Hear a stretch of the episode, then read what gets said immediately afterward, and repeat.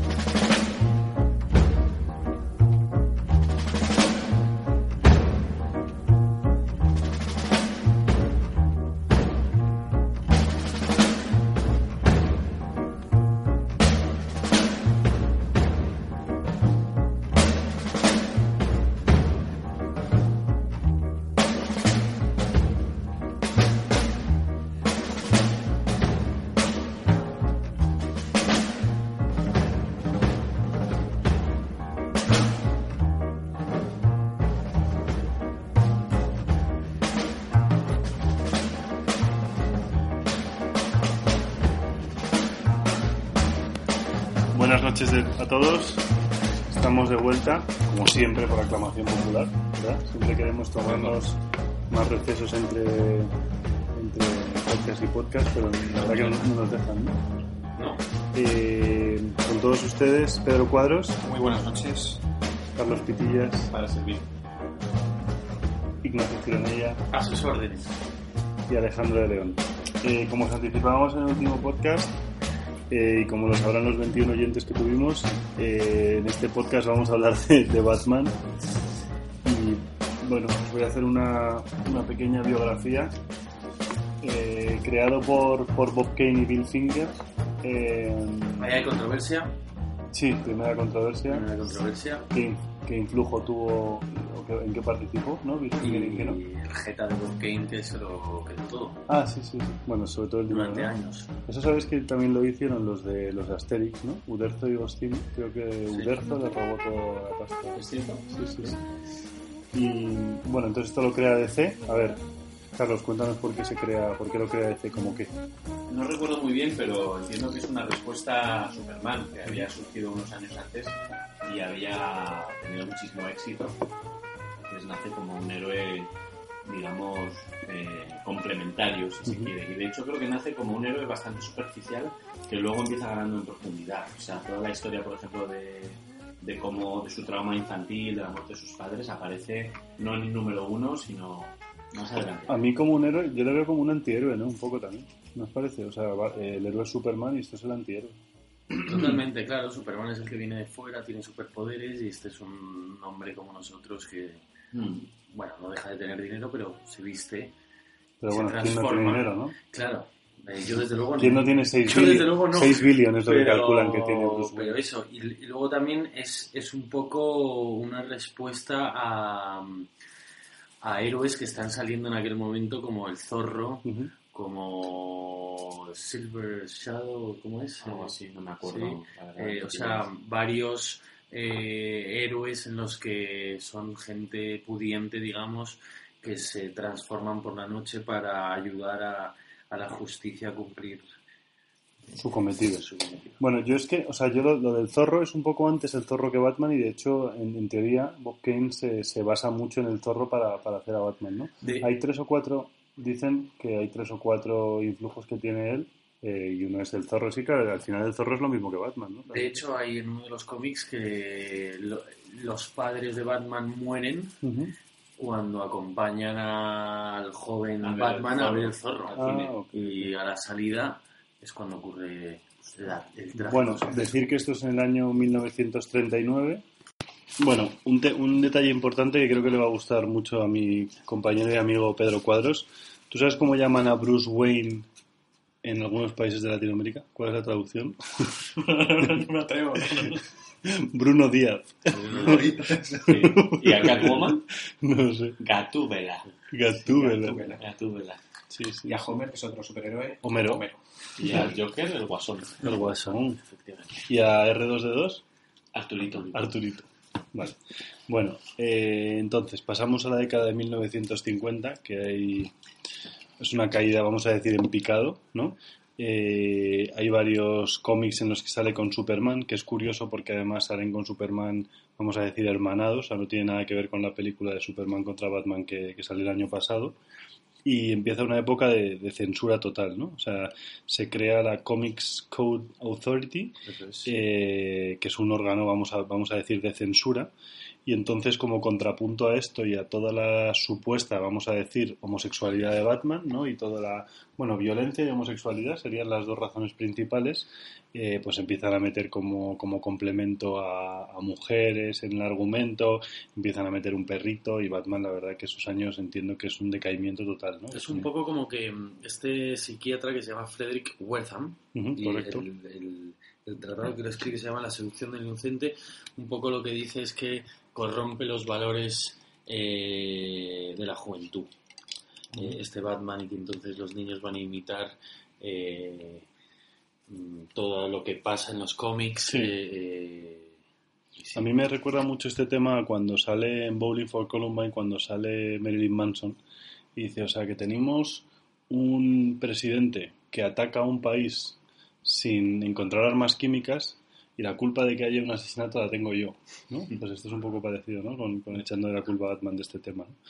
¿no? Entonces, la siguiente década es la década de los 60, que ya llega Adam West, que en paz bueno, descanse. en- hasta la mitad sigue habiendo un poco esa era de Batman colorista, de chiste fácil, con Robin, que es un poco un niño que no, no sé, un niño con calzones, ¿no? Eh, que no aporta mucho a lo que es verdaderamente el personaje oscuro que Bob Kane creó.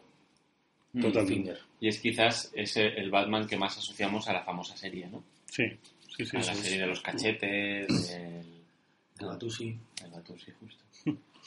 Y bueno, pues esa es la época de, de Adam West. eh, eh, sale la serie de televisión y, y empiezan a haber más ventas, en teoría, de, también de la, de, la, de la serie literaria. ¿no?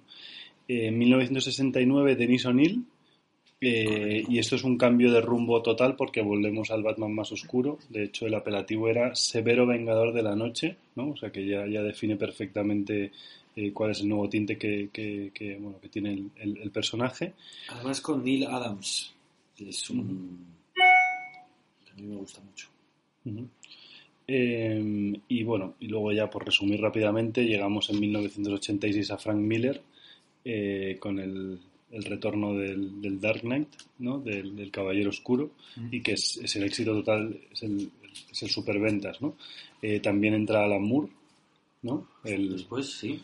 el, el gran gurú de, de los cómics. Frank Miller con David Mazzucchelli como artista gráfico y Alan Moore con Brian Boland como dibujante, que Ujú. son bastante... que tiene año 1, el Killing. Joke, Killing Joke. sí, que te gusta a ti mucho, bien. ¿verdad? Y a Pitillas. Y a BTS. Eh, y luego ya por bueno, pues los últimos años eh, ya nos pasamos al cine. Entra Tim Burton con las dos primeras, con Batman, bueno, Batman y la segunda Batman Returns. Y luego Joel Schumacher con producción de Tim Burton, eh, que hace Batman Forever y Batman y Robin. A mí no me aburre ninguna salvo Batman Forever, lo voy a decir. Sí, o sea. Batman Forever me parece malísima, pero el resto no me parecen tan... Mm. Eh, ¿La de Schwarzenegger cuál es? La- eh, Batman y Robin, yo creo, ¿no? La Sí, última. es- A mí me parece No la segunda. No la he visto. Pero no es peor la de Nicole Kidman y. Clooney y tal. A mí- mm, Bueno, las dos de Joel esas, sí, Schumacher. la verdad que no tiene... o sea, Schumacher... La, de Jim Schumacher- Carrey como... Sí, Jim Carrey es, es Forever. Es, es- Sí, Enigma. Pero incluso no está mal. De ¿No? Enigma, ¿no? Jim Carrey. A mí es que la peli me parece tan mala. Es que aparte como que meten los malos a mogollón, ¿no? Y bueno, aquí vamos a hablar de un Y de tema que le encanta. Schwarzenegger como... Sí, no. no. Y, y bueno, y luego nos damos un salto a, a Batman Begins, que es la primera, ¿no? De, Bueno, no. De Nolan. de Nolan. De, vu- de vuestro admirado Nolan. A mí no, no, no me gusta tanto. No, no, no, No, lo, ha- lo ha mencionado. Ha Sí, sí, mencionado Batman, Y- Batman Forever. Batman Returns, Batman y Robin, y luego, bueno, damos el salto a, a Nolan, ¿no? Entonces, a mí la que más me gusta de Nolan es Begins, la primera. Eh, me encanta toda la historia del- del pasado de Batman, pero sin embargo, por ejemplo, el Caballero Oscuro, el, Ajá. no, no me gusta tanto. No sé cuál es vuestra opinión. Yo, pensando en lo que decías antes, quizás las, las, las de Tim Burton en adelante, sobre todo las siguientes, Forever y en adelante, como que recuperan mucho el, eh, la estética gótica de los cómics de Batman muy y la, y la hacen casi hasta manierista, o sea, Sí. cogen lo gótico a lo bestia, son personajes muy estrambóticos y muy cómic, es como un cómic que se mueve en la pantalla. Bueno, es que ellos actúan como si fueran cómics. Sí, sí. Nicole Kidman hace un, un- pero quizás es superficial en el sentido de que toda la profundidad psicológica del personaje no se está construyendo en esa saga. O sea, Mm. cogen mucho lo gótico y lo explotan muy bien, pero lo psicológico es tirando superficial. O sea, la de Schwarzenegger, por ejemplo, la de Val Kilmer, todas estas son muy estrambóticas, pero no llegan a ningún lado desde el punto de vista más así de psicología profunda. Mientras que Nolan se quita lo gótico de en medio y te pone a Batman en el Himalaya, te pone a Batman en Chicago, te pone a Batman en Nueva York, o sea, en una estética muy contemporánea. Entonces, lo gótico fuera, pero lo psicológico se vuelve como mucho más A mí- presente, a mí me- mucho más profundo en ese sentido el conflicto interno del personaje. A mí me encanta, eh, de Nolan me encanta el conflicto interno y de hecho en, el que, en la que más trabajado está es en Begins, para mi gusto. Lo que no me gusta de Nolan es que Batman, tío, la diferencia entre Batman y cualquier otro, vamos a decir, superhéroe, es que era un detective, ¿no? O sea, quizá Spider-Man tiene un cari detective y tal, pero Batman siempre ha sido un detective y en las de Nolan no lo es. En No, las de Nolan es- es un pegón. Es un, Mm, es, un- es un detective. no sé si estoy de Es acuerdo. un detective, es, es por algo que después hablaremos también después. Eh, yo creo que a Batman lo definen sus enemigos. Entonces, eh, en una primera época, eh, Batman lucha contra gángsters. O sea, en, en- en los cómics estos de, de los años 30 y tal, es el Joe Chill, este, con Carmine Falcone y tal. Y luego después es verdad que entran otro tipo de enemigos en escena que ya tienen como además cualidades como eh, sobrehumanas y tal.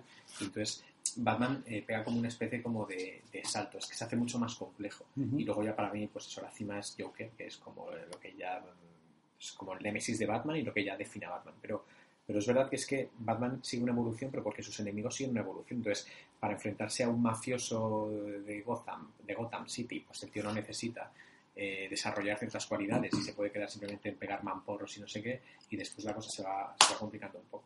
Mm. Yo sí le veo bastante detectives con las Sí, de Nolan. en las de Nolan, fíjate.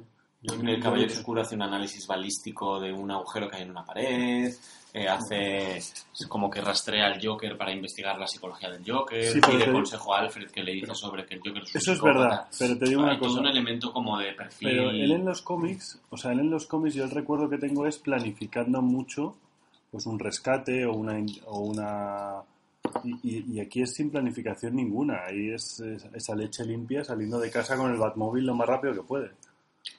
Estoy de acuerdo en que O sea, eso no está sé, ¿tú recuerdas al Batman de Nolan escondido, por ejemplo? Casi nada, ¿no? no escondido, pero sí muy de laboratorio. Sí, laboratorios. Sí lo recuerdo muy como de forensics. No sé qué opináis los demás, pero vamos. Bueno, primera pregunta, Pepo, ¿qué es lo que... Bueno, voy, voy a empezar a hablar yo, que nunca opino el primero. Además me ha dicho mucho que me tocaba a mí el primero. Correcto.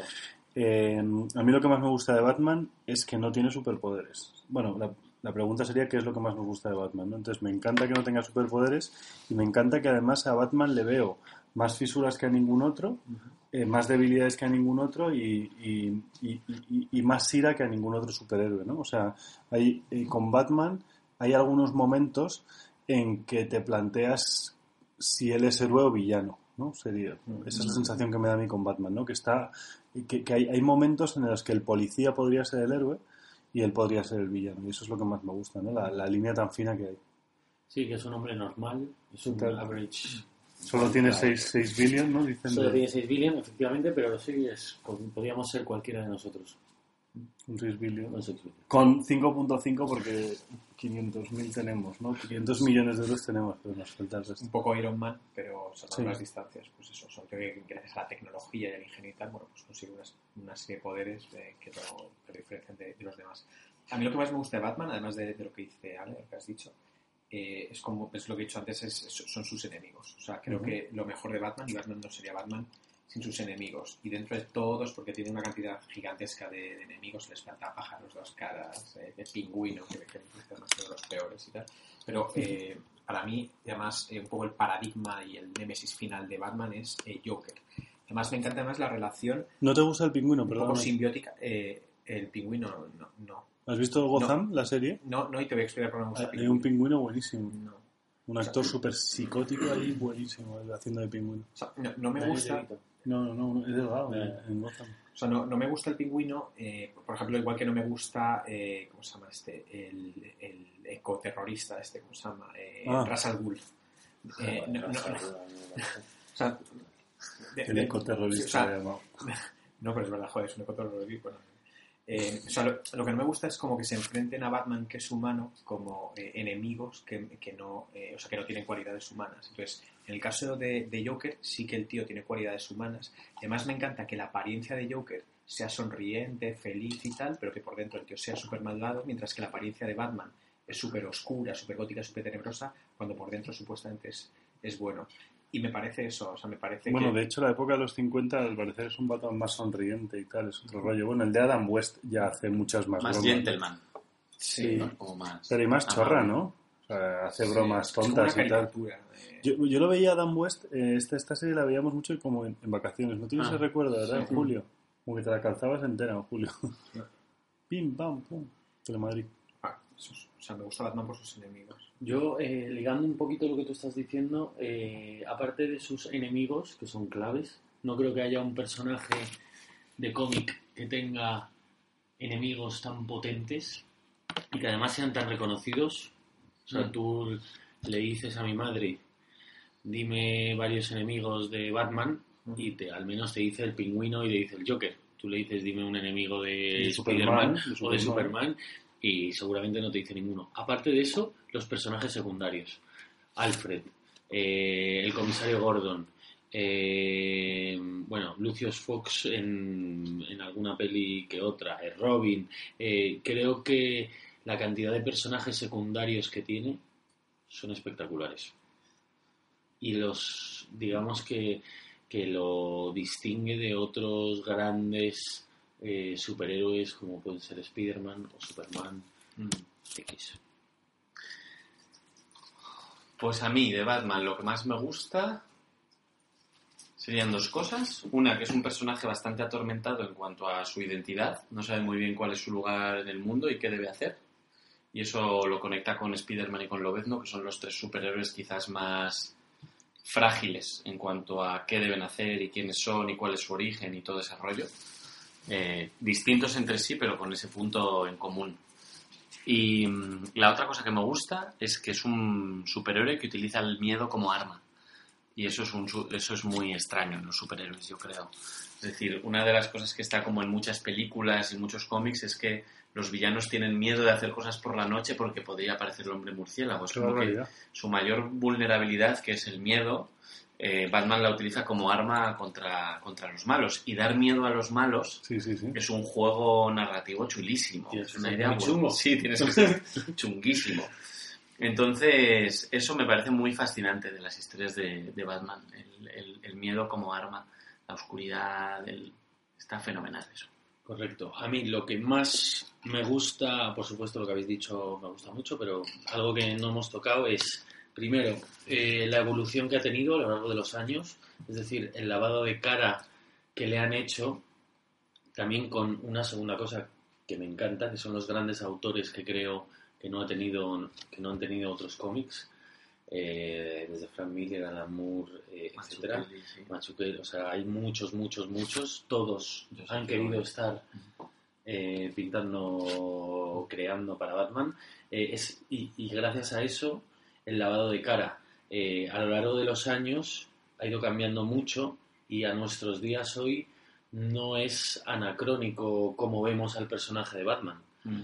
Y eso no ocurre, o no ocurre tanto. Spider-Man eh, ha tenido bastantes lavados de cara Mm. mm, y no han sido tan buenos. Se ha y convertido en un Superman- monigote, Spider-Man. y. Superman, bueno, son los, son los grandes, ¿no? Mm. Es decir, bueno, ya no sé, o sea, Mm. como que ya Superman ya no sabes por dónde pillarle. En Sí. cambio, Batman eh, te lo han presentado en año 1, te lo han presentado en el futuro, eh, te lo han, o sea, te han presentado de tantas formas, le han lavado tantas veces la cara, ha sido un bufón en los años 50, o sea, y sigue eh, estando de actualidad. A mí es que una yo creo capacidad que- de fascinación muy grande sobre la gente. Además que a mí la estética creo que es súper moderna, incluso la del año 39. O sea, la estética que proponen parece de ahora, ¿verdad? O sea, si Mm. hicieras un superhéroe ahora sería... O sea, si hicieras un murciélago ahora, ¿no? Es como súper moderno. Es atemporal Yo, completamente. yo creo que a lo mejor, esto es un comentario muy de psicólogo y no sé si estoy tirándome a la piscina, pero a lo mejor es un superhéroe que a diferencia de otros permite que el espectador proyecte muchas cosas ahí.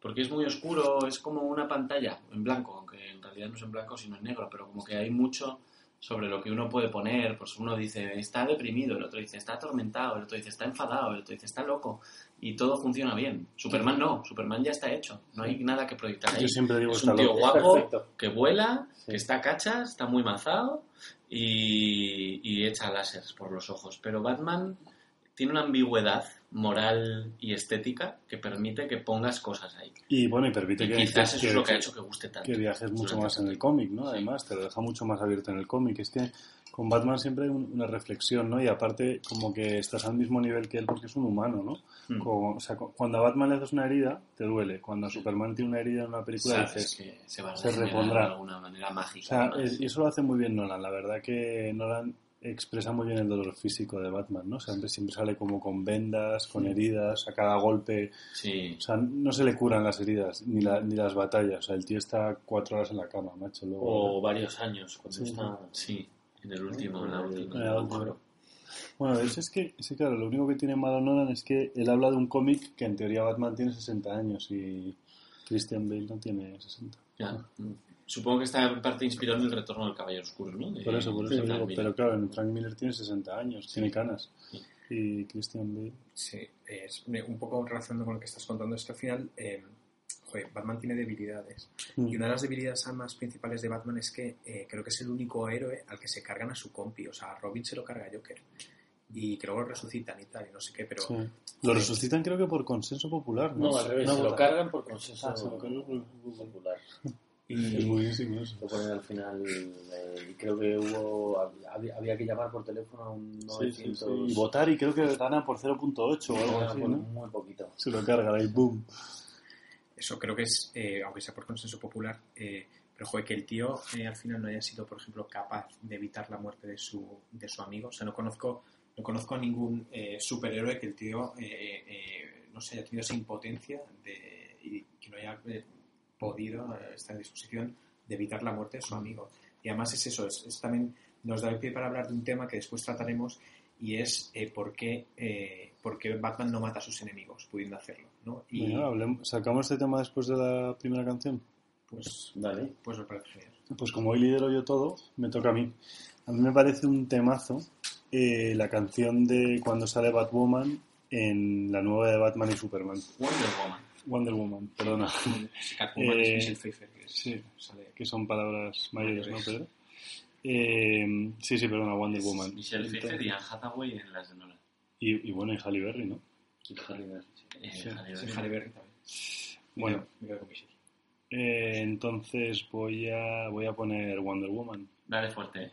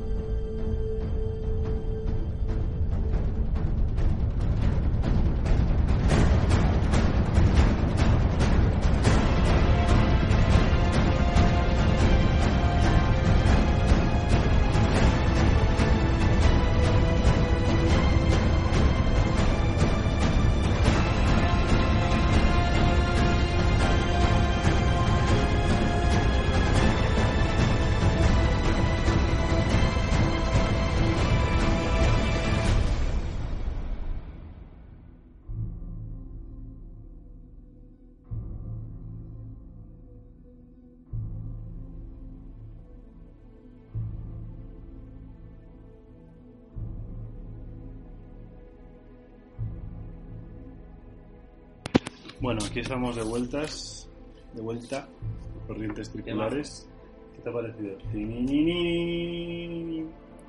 Bueno, eh, hemos visto a Gal Gadot también, lo vamos a confesar. Sí. Nos ha parecido mona. Mm. ¿no? Ya está. Pedro Cuadros, lidera usted mm, este espacio. Este espacio de eh, que habíamos ¿Por qué Batman desde este no mata de- a sus héroes? ¿Por qué Batman no mata a sus héroes, no a sus A a sus villanos, a sus enemigos? Em, yo, como he dicho también antes, eh, o sea, creo que tendríamos también que hablar de, por qué no mata según qué enemigo, porque no todos los enemigos son iguales. Pero como también hemos mencionado al principio, eh, si el enemigo define la identidad de Batman, eh, creo que Batman, eh, o sea, podemos eh, pensar, eh, podemos tener la teoría, por ejemplo, de que eh, Batman eh, es simplemente una especie de brazo ejecutor de la justicia de, de Gotham y que simplemente lo que hace es suplir una carencia del sistema, eh, una carencia del sistema que ha además posibilitado que sus padres cayeran asesinados a manos de un criminal y tal. Entonces se pone eh, al servicio del Estado, de las instituciones y tal, para, eh, para alargar el brazo de la justicia y poner a los eh, villanos y tal en, pues en poder de la justicia para que la justicia no tenga que hacer con ellos. Eh, eso es una teoría, pero yo realmente lo que creo es que Batman eh, no puede matar a sus enemigos. Eh, Pitillas dice que es porque entonces se convertiría en lo que él está combatiendo, pero yo creo que es porque él se, se destruiría. Es decir, si la identidad de Batman aparece definida eh, por sus enemigos, si te cargas eh, a, un, a un enemigo, tu identidad se desvanece e igual deja de tener sentido que tú existas. O sea, no mata a sus enemigos porque es como cuando dicen, es como la teoría esta de eh, si Dios es eh, eh, omnipotente, si Dios lo puede hacer todo, ¿por qué no puede cambiar el pasado? Claro. Entonces, no puede cambiar el pasado porque eso implicaría que se ha equivocado eh, y si se ha equivocado Dios, Dios. ya no sería Dios. Si Batman mata a un enemigo, deja de ser Batman, desaparece.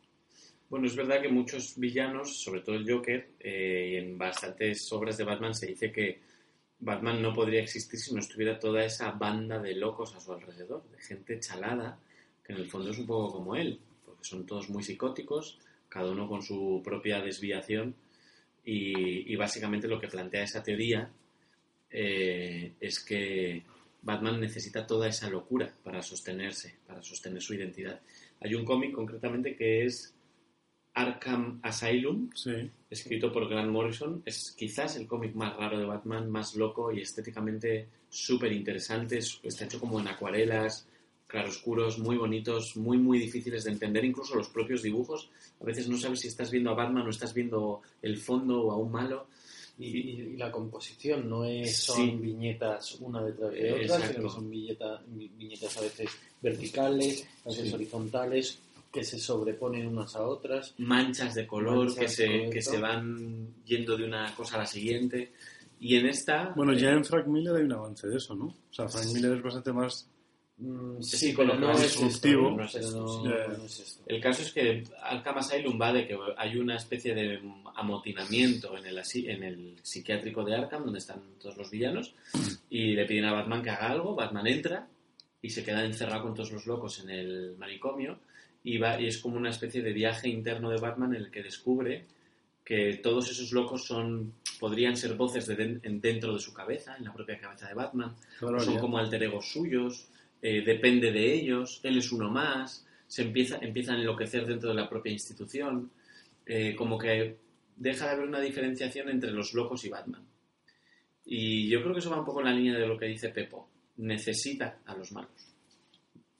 Porque- Eh, yo, solo para puntualizar, una anécdota bastante buena de Arkham Asylum es que sale en el 89, que es en el mismo momento que sale la peli. Sí, la de Barton. ¿no? Que claro, tú imagínate a alguien, eh, porque eh, lo que se ha visto a lo largo de los años es que las pelis y las series acaban influyendo al cómic y no al revés. Tú imagínate a alguien que acaba de descubrir a Batman yendo a ver en el 89 a Joker de Jack Nicholson y a Michael Keaton y a Tim Burton y decide ir a comprarse un cómic y agarra a Arkham Asylum. Flipa. Sí, O sea, no vuelva a leer un cómic en, En su vida. vida. Porque Arkham Asylum es, es un cómic muy loco. eh, es post muchas cosas. Es muchas cosas. Es muy loco. Y es muy loco. A mí me gusta mucho. Sí, es un viaje. Sí, es un viaje. pero no es un cómic de superhéroes para nada a la antigua usanza, digamos, o al uso. Bueno, es que de hecho los cómics de Batman tienen mucho porcentaje que no son cómics de superhéroes. O sea, eh, toda la introspección que hace Batman no la hacen el resto de superhéroes. O sea, por cada página que tiene Daredevil de introspección tiene 20 Batman. Si es que en, en el Caballero Oscuro, que es, que es bueno, el último que he leído, eh, me ha encantado que es que la mitad de los cómics no son violentos, salen como analiza cómo son los medios de comunicación, analiza cómo es la política, o sea, es como es mucho, mucho más global Batman. ¿no? Mm. Porque además es que la clave de todo para mí es que es humano, ¿no? Que es lo que comentaba antes, que eso es lo que hace más entretenido todo esto. O sea, te da la sensación de que Batman podría protegerte a ti. Obviamente Superman no puede protegerte, pero Batman... Bueno, de hecho ya han salido varios locos de estos que salen como vestidos de Batman por la noche a proteger a la gente, ¿verdad? Y todo es porque, claro, porque es posible, ¿no? Con este Hay tío. una identificación fuerte. Total, sí, sí. Yo, volviendo a lo de por qué no mata a sus villanos, hay otra posibilidad que es la que decía Pepo, que defiendo yo, pero bueno, defiendo o no, no sé. Básicamente es, es una posibilidad más, que es la de que Batman podría perfectamente ser eh, igual de violento, igual de loco que sus enemigos. Entonces, como último extremo para diferenciarse de ellos, lo único que le separa de ellos es el no matar. Sí. Entonces es como una especie de posición ética. Si, si no hago, si no mato, hay algo que me puede, que me mantiene diferenciado de ellos. Si paso esa frontera ya me fundo, me pierdo. Sobre todo cuando esos locos han matado a tus padres, ¿no? Te pones a su nivel, digamos, ¿no?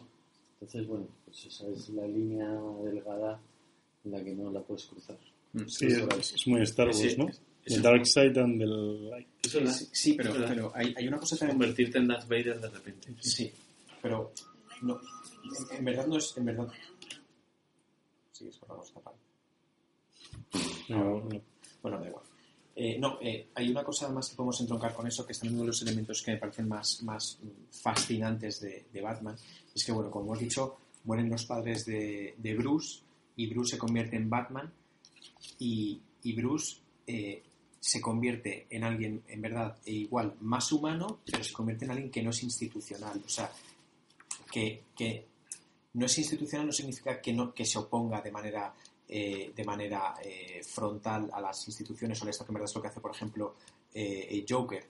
Este tío no se convierte en un salvaje, no se convierte en un asesino movido por la venganza y, y por querer matar a los tíos que, que hicieron esto, de, o sea, que, que mataron a sus, a sus padres.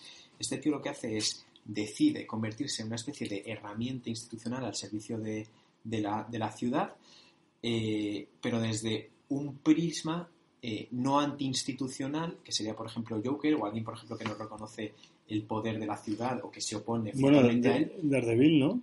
Daredevil, por ejemplo, sino para institucional. Es decir, que lo hace muchísimo más eh, fascinante. Es decir, eh, él se convierte en su propio gobierno y él se rige por sus propias normas. Y él ha elegido eh, ponerse al servicio de la ciudad, pero él no secunda las normas de la ciudad. O sea, a, a Batman la policía le pide que se pare y se larga su Mm. cueva con tal, ¿no? Sino, y tampoco se opone a la ciudad, no sigue la ciudad, pero él se convierte en eh, su propia ciudad, en su propia institución y se rige por sus, por sus normas eh, propias. Y eso eh, entronca con lo que estaba diciendo, con lo que está diciendo Pitillas.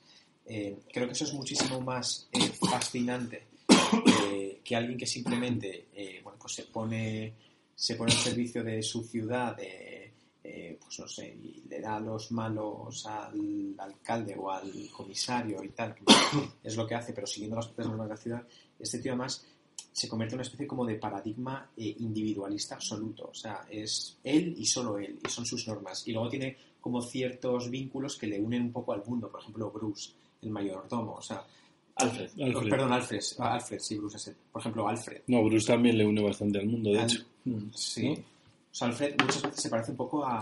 A a mí me recuerda un poco a Sancho Panza, Mm. ¿no? Está eh, Don Quijote por ahí pegándole sablazos a los molinos, tal, no sé qué, y este tío está diciendo, oye, que, joder, que son molinos, que no son, o sea, que no son gigantes, tal.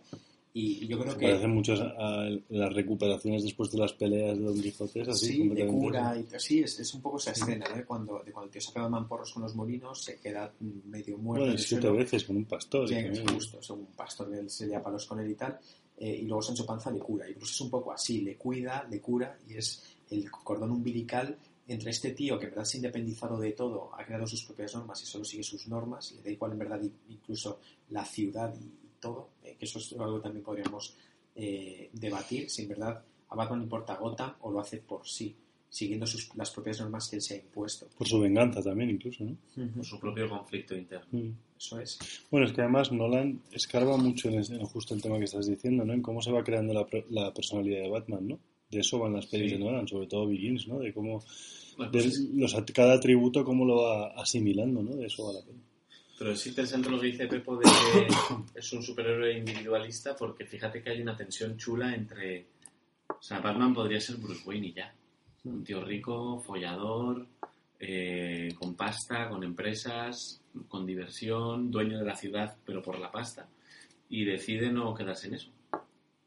Decide hacer algo por los demás, poniendo en riesgo su vida y tal. Hay como una tensión entre... Y es verdad que cuando hace eso, ese heroísmo, lo hace con sus reglas, con lo cual sí que mantiene parte de ese individualismo, pero Claro, la pregunta es Si si lo hace desde el, ego- desde el egoísta, desde, si lo hace desde el egoísmo o desde el altruismo, ¿no? Es la pregunta. Mm.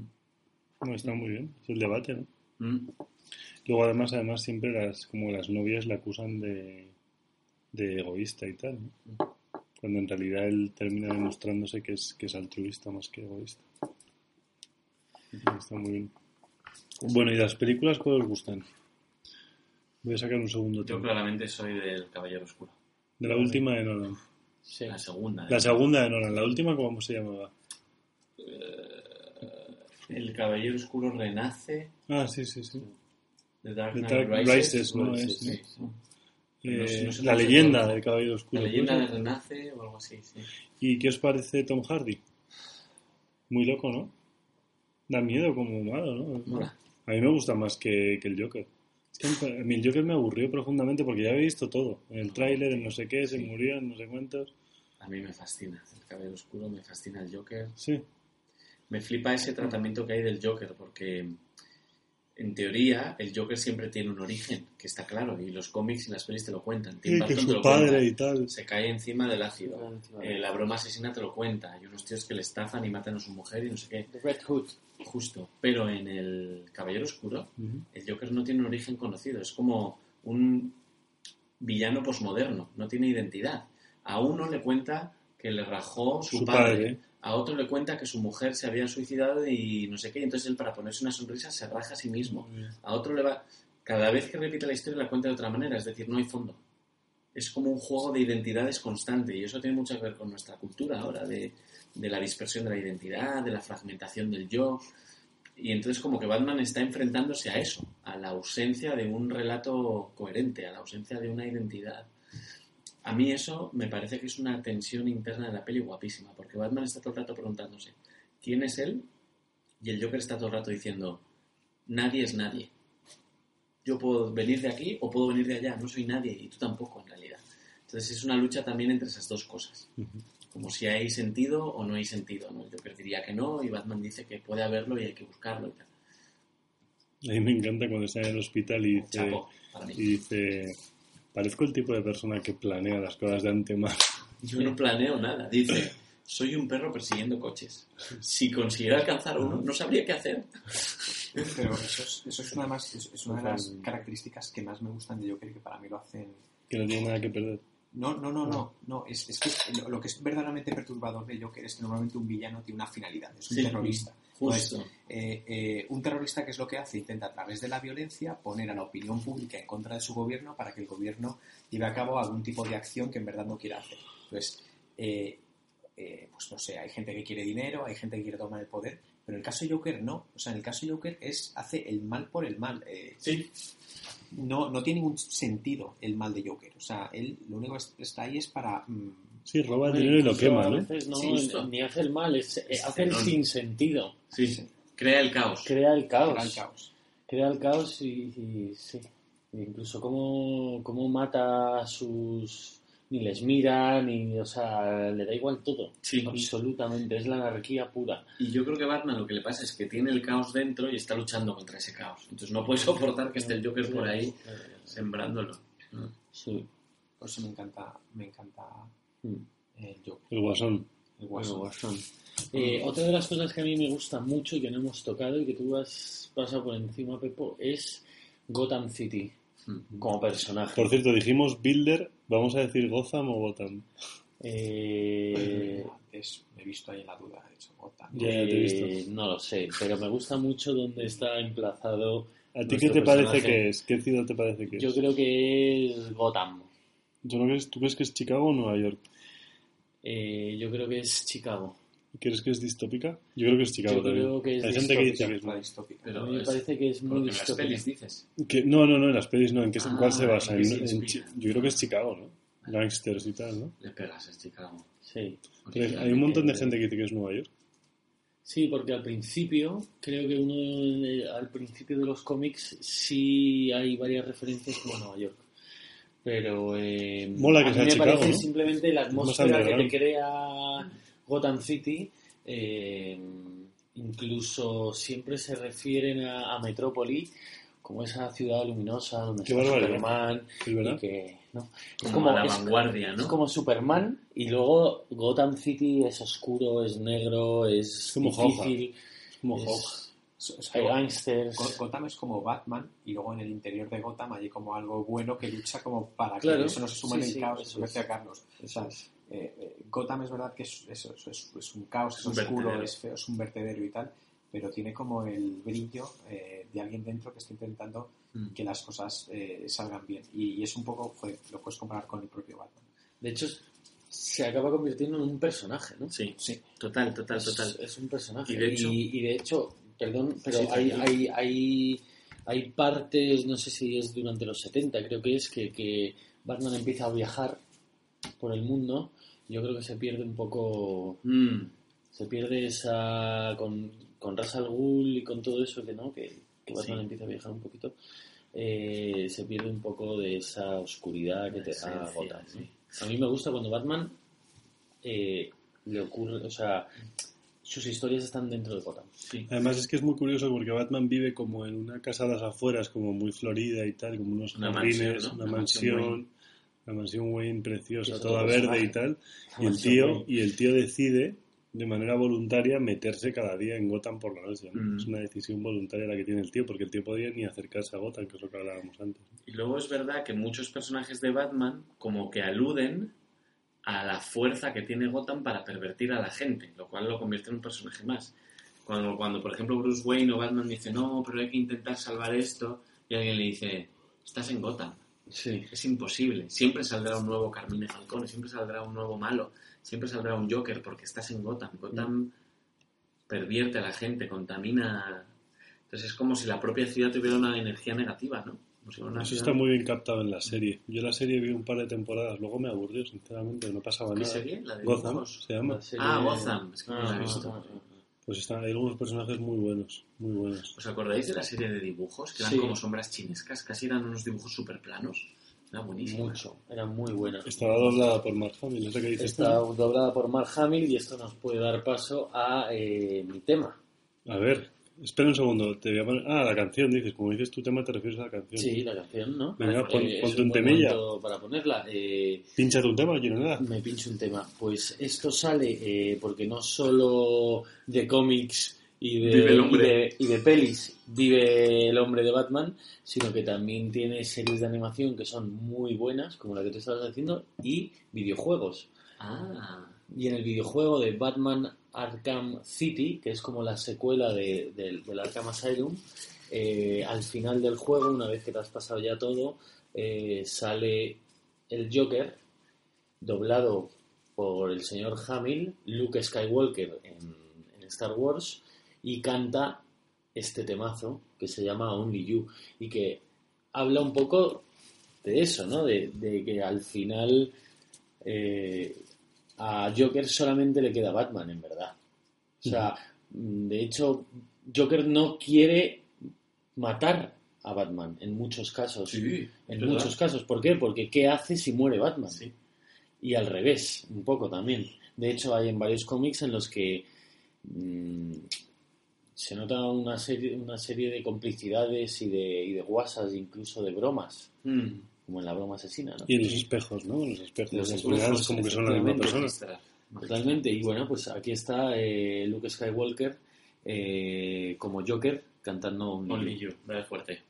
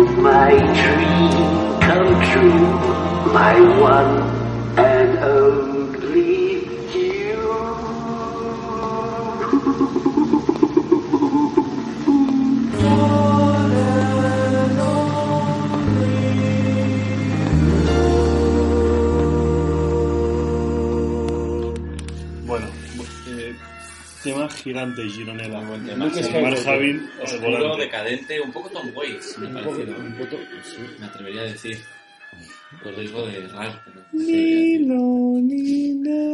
Que a mí me, me interesa de Batman, como está en otros personajes de cómics, pero especialmente en Batman, el tema de la culpa. Porque o sea, Batman pierde a sus padres y él es un niño y no tiene la culpa, pero él lo vive como, como algo de lo que ha sido parcialmente responsable porque no pudo protegerlos. Y en algunas versiones incluso ellos salen del teatro antes de tiempo porque el niño Bruce Wayne tiene miedo o no sé qué, y eso es lo que hace que maten a sus padres. Entonces hay todo un tema relacionado con eso, con que la locura de Batman de no dejar de hacer cosas, de estar metido en su misión de superhéroe, tiene que ver con resolver la culpa que tiene tan, tan grande. Hay un momento también en las de Nolan en que muere su novia, y esto le provoca mucha culpa. Eh, muere Robin en, alguno, en algún que otro cómic, y esto también. O sea que es una especie de carga que arrastra muy fuerte. Esto no lo tiene Superman, esto no lo tiene Lobezno, esto no lo tienen muchos héroes muy interesantes. Y, y bueno, yo creo que es que a mí Batman, y creo que a mucha gente le gusta especialmente porque habla de cómo somos las personas normales, y esta es una de las cosas que nos pasa a las personas normales, que intentamos resolver las cosas que no pudimos hacer en su momento porque éramos pequeños, porque se nos vinieron encima sorprendentemente y tal. Y Batman está metido en ese rollo todo el rato, todo el rato. Correcto. Y creo que por eso no puede parar. A pesar de que él diga que es una cuestión de justicia, de que es una cuestión de tal, creo que no puede parar porque no puede perdonarse porque sus padres murieran y él no hizo nada.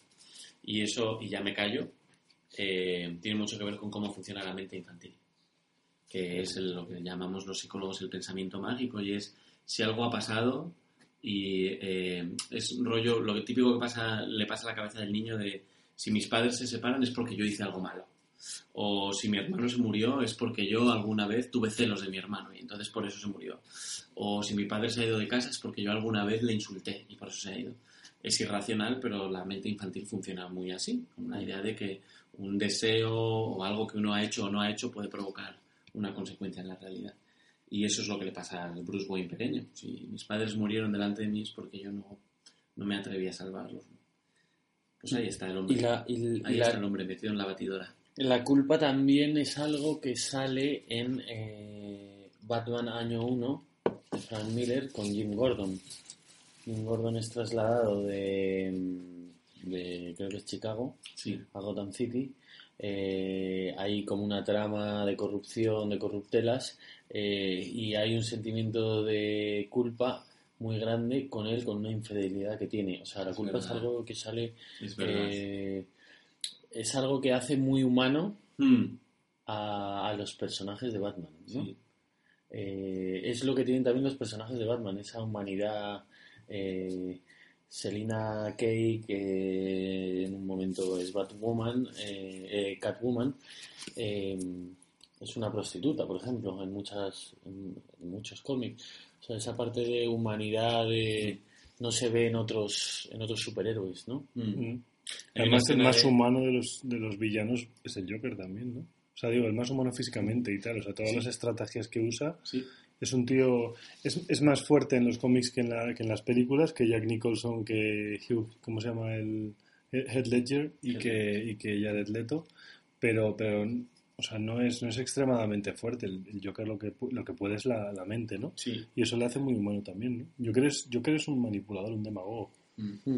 Hay una escena muy chula en, la, en el Batman de Tim Burton en el que Kim Basinger, que es fotógrafa, está siguiendo a Michael Keaton, a Bruce Wayne, y le va haciendo fotos desde lejos con el teleobjetivo y, se lo, y le pilla poniendo unas flores en la acera donde mataron a sus padres. Ujú. Una escena súper bonita. Y, y como que va descubriendo que este hombre está atormentado por la culpa de que murieran sus padres. Es una, es una cosa chula. ¿Qué Batman os gustó más? ¿Qué actor? ¿Os gusta?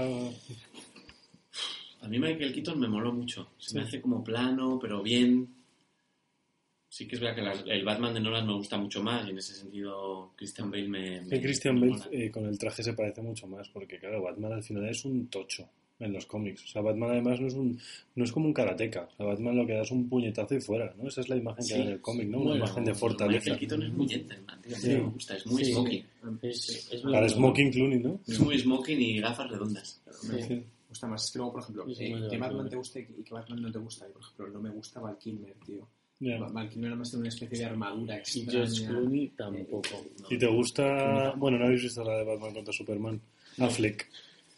Bueno, Affleck no, me gusta más bien un poco en cualquier momento. Mm. Eh, ¿Y sois de, de qué colores? Porque también han cambiado mucho Sí. los colores de Batman. Eh, con el arito amarillo. El arito amarillo, a ¿sabéis la teoría? El, a lo ma- amarillo no me gusta. ¿Sabéis la teoría? Que lo tenía súper acorazado y era para que le fueran todo el mundo le apuntara ahí y tal. Eso Mm, decía pues- Frank Miller, ¿no? O, Frank Miller es el del o- amarillo, o no me uno ¿no? de ellos. sí, sí. Bueno, fue una explicación, yo creo que es una explicación de Frank Miller a todo lo pasado, ¿no? Es De por qué había explicación de cambiado Frank los... Miller a todo lo pasado, efectivamente. Sí, sí, sí. También colores y tal, eh, estéticamente, que eso lo comentábamos antes. El, el Batman de Barton del, ¿cómo es? del 89, sí. eh, que se dice que ha envejecido mal y tal, Sí. digas, pues a mí no. O sea, a mí me parece que es estéticamente más es, es histriónico, me encanta más el Joker, Mm. me encanta Jack Nicholson ahí. Sí. eh, eh, no sé, me, me parece que eh, estéticamente eh, es, bueno, también tiene el toque Tim Burton. sí. De cara, de cara, el Joker es el que más se parece al cómic, ¿verdad? Se parece Sí. muy todas formas, es increíble, macho, qué capacidad tienen los americanos para encontrar a que el superhéroe se parezca a la realidad.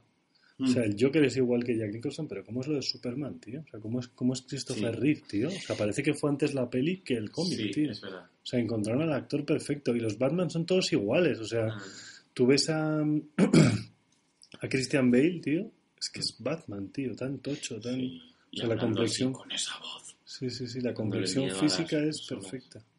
que mm, a mí una cosa que me mola mucho de los cómics en general, y especialmente de Batman, pero en general, es que funcionan como, como mitos, en el sentido de que es un tema que se repite, que se cuenta, que los seres humanos nos contamos una y otra vez alrededor de una hoguera y cada vez nos la contamos de una manera distinta, pero el tema es el mismo. Entonces, antes decía Gironella, esta Bat- eh, Catwoman era una, es una prostituta en algunas versiones y en otras versiones Sí. es la secretaria de un empresario, como en Batman Forever, Sí. que cae en desgracia. Eh, Batman en algunas versiones, cuando es Bruce Wayne pequeño, obliga a sus padres a salir del teatro antes de tiempo y por eso les matan. Y, en otras no. y hay veces que les mata el Joker. Hay veces que les mata el Joker. El Joker a veces es una víctima y otras veces no se sabe quién es. Y su Entonces- compa- incluso en la, en la, perdona que te en la mansión Wayne a veces está su tía y a veces está Alfred. Correctísimo. Alfred, de hecho, su- sufre varias, varios cambios. Varias mutaciones. Alfred ha sido gordo. Eh, luego, Sí. luego se lo cargaron. Gordo y bigotito. Luego, luego se lo cargaron. Luego, a raíz de la serie de Adam West, creo que sale como un Genderman. No sé si es en Adam West o en la siguiente. Luego aparece en los cómics delgadito, como ya Sí. lo conocemos. Incluso tiene otro nombre. El caso es que esto es como Aquiles. Tú cuentas la historia de Aquiles y Homero te la cuenta de una forma y el siguiente te la cuenta de otra, Sí. pero el tema tiene mucho, es siempre el mismo y las versiones son distintas, Pues, ¿sabes los escenarios también. Eso ¿Sabes me qué? flipa. A es mí, que a mí Batman, hay otros- no- a mí todos los superhéroes me recuerdan a Ulises. O sea, todos los superhéroes son Ulises, menos Batman, que es Aquiles.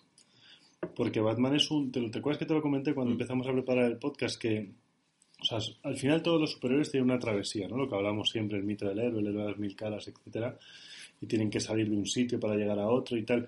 Pero Batman al final es un humano que tiene unas carencias y, y al final se parece mucho más a Aquiles, porque toda la ira esta que tiene es mucho más de Aquiles que de Ulises. O sea, porque Batman es, es, es muy humano y, y- y al final Aquiles, todos los fallos que le ves a Aquiles en la, en la Iliada son fallos humanos, ¿no? Cuando el tío se mete en la campaña y no quiere salir y tal, todo eso es, es, es- su lado más humano, que es esas rabietas porque muera su primo Patroclo. totalmente. Primo. Y esas... ¿No es su primo? Es, no, su primo es en, en la peli, en el- la Ilíada es su Su novio. amante. Ah, Su sí. amante. Vaya, por Dios. Sí, sí, sí, sí. Me la han colado Su ahí. primo es la versión de Hollywood, sí, sí, sí, es su novio. ¿De verdad? Sí, ¿Patroclo es el novio de Aquiles? sí. Dios mío. ¿Y yo he leído esa novela sin saberlo? Ahora cambia. Tú no sabes la, la de novelas que has leído tu guarra sin las saber. manos sucias que ayer me pasó un jabón. Tú tú no sabes la, la- Bueno, Don Quijote y Sancho Panza estaban liados también, ¿no, ¿No te diste cuenta? tú? Sí, Robin y Batman. Y Robin y Batman. Bueno, eso lo sabe todo el Dick mundo. Grayson. Eh, Dick Grayson se llama Dick por una razón. Dick, de hecho es Dick, es más Dick. Oye, eh, Dick Pics. ponte un temilla. Pues yo iba a poner, iba a poner eh, una canción de los Beatles porque recientemente ha sido el 50 aniversario del Sgt. Peppers. Ujú. Entonces me ha pasado el arroz y he decidido poner una del nuevo disco de Roger Waters, que es una canción muy distópica, bastante contundente y paranoica. Y por alguna razón la atmósfera de la canción me ha recordado a Gotham City. La canción se llama Picture That y va, es como una especie de lista de peligros a los que nos enfrentamos. Mola un montón. Disparo. Procedo a disparar.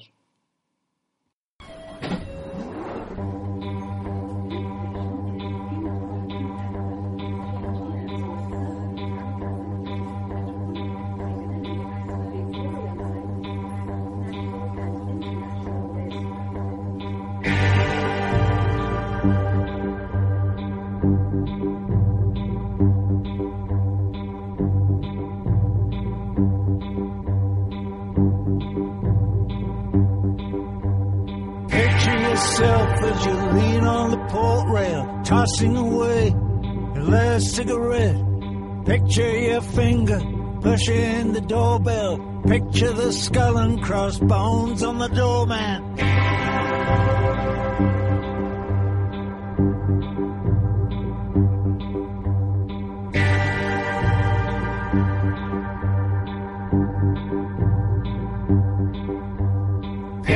Yourself on the streets of Laredo. Picture the Casbah. Picture Japan. Picture your kid with his hand on the trigger. Picture prosthetics in Afghanistan.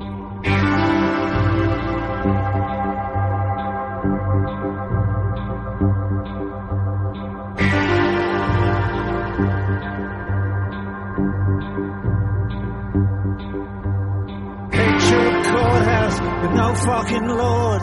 Picture a cat house with no fucking horse. Picture a shit house with no fucking dreams. Picture a leader with no fucking brains.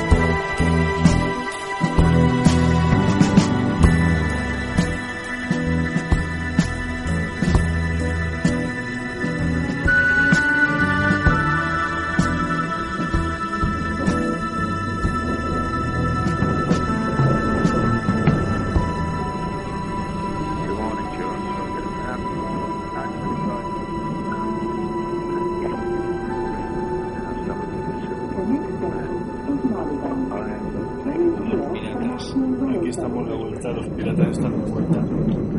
Eh, apareció en Melilla. Pero...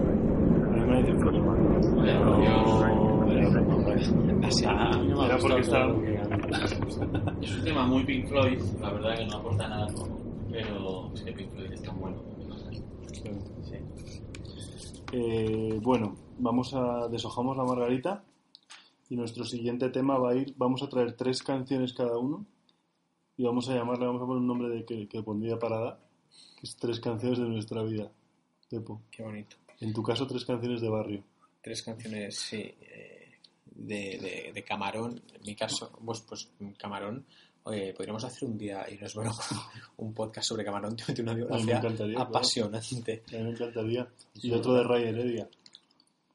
Bueno, yo de hecho ya llevo un tema. Me quedan dos.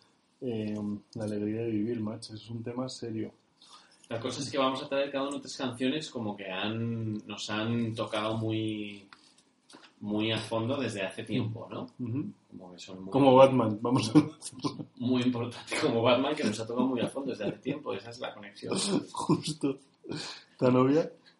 Eh, Y vamos a desarrollarlas, vamos a hablar de las letras, de cómo fueron tal, de quién las hizo, de tal. Va a ser más como un programa de radio ujú. comentado que como va a haber más música que Porque palabras. ya que no nos escucha nadie, vamos a hacer lo que nos salga de los cojones.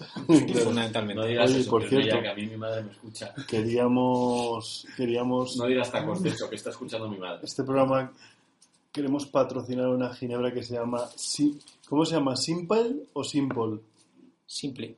o Simple. Yo diría que simple, ¿no? Es, in- es inglesa. Mira, Ah, pues simple. Simple.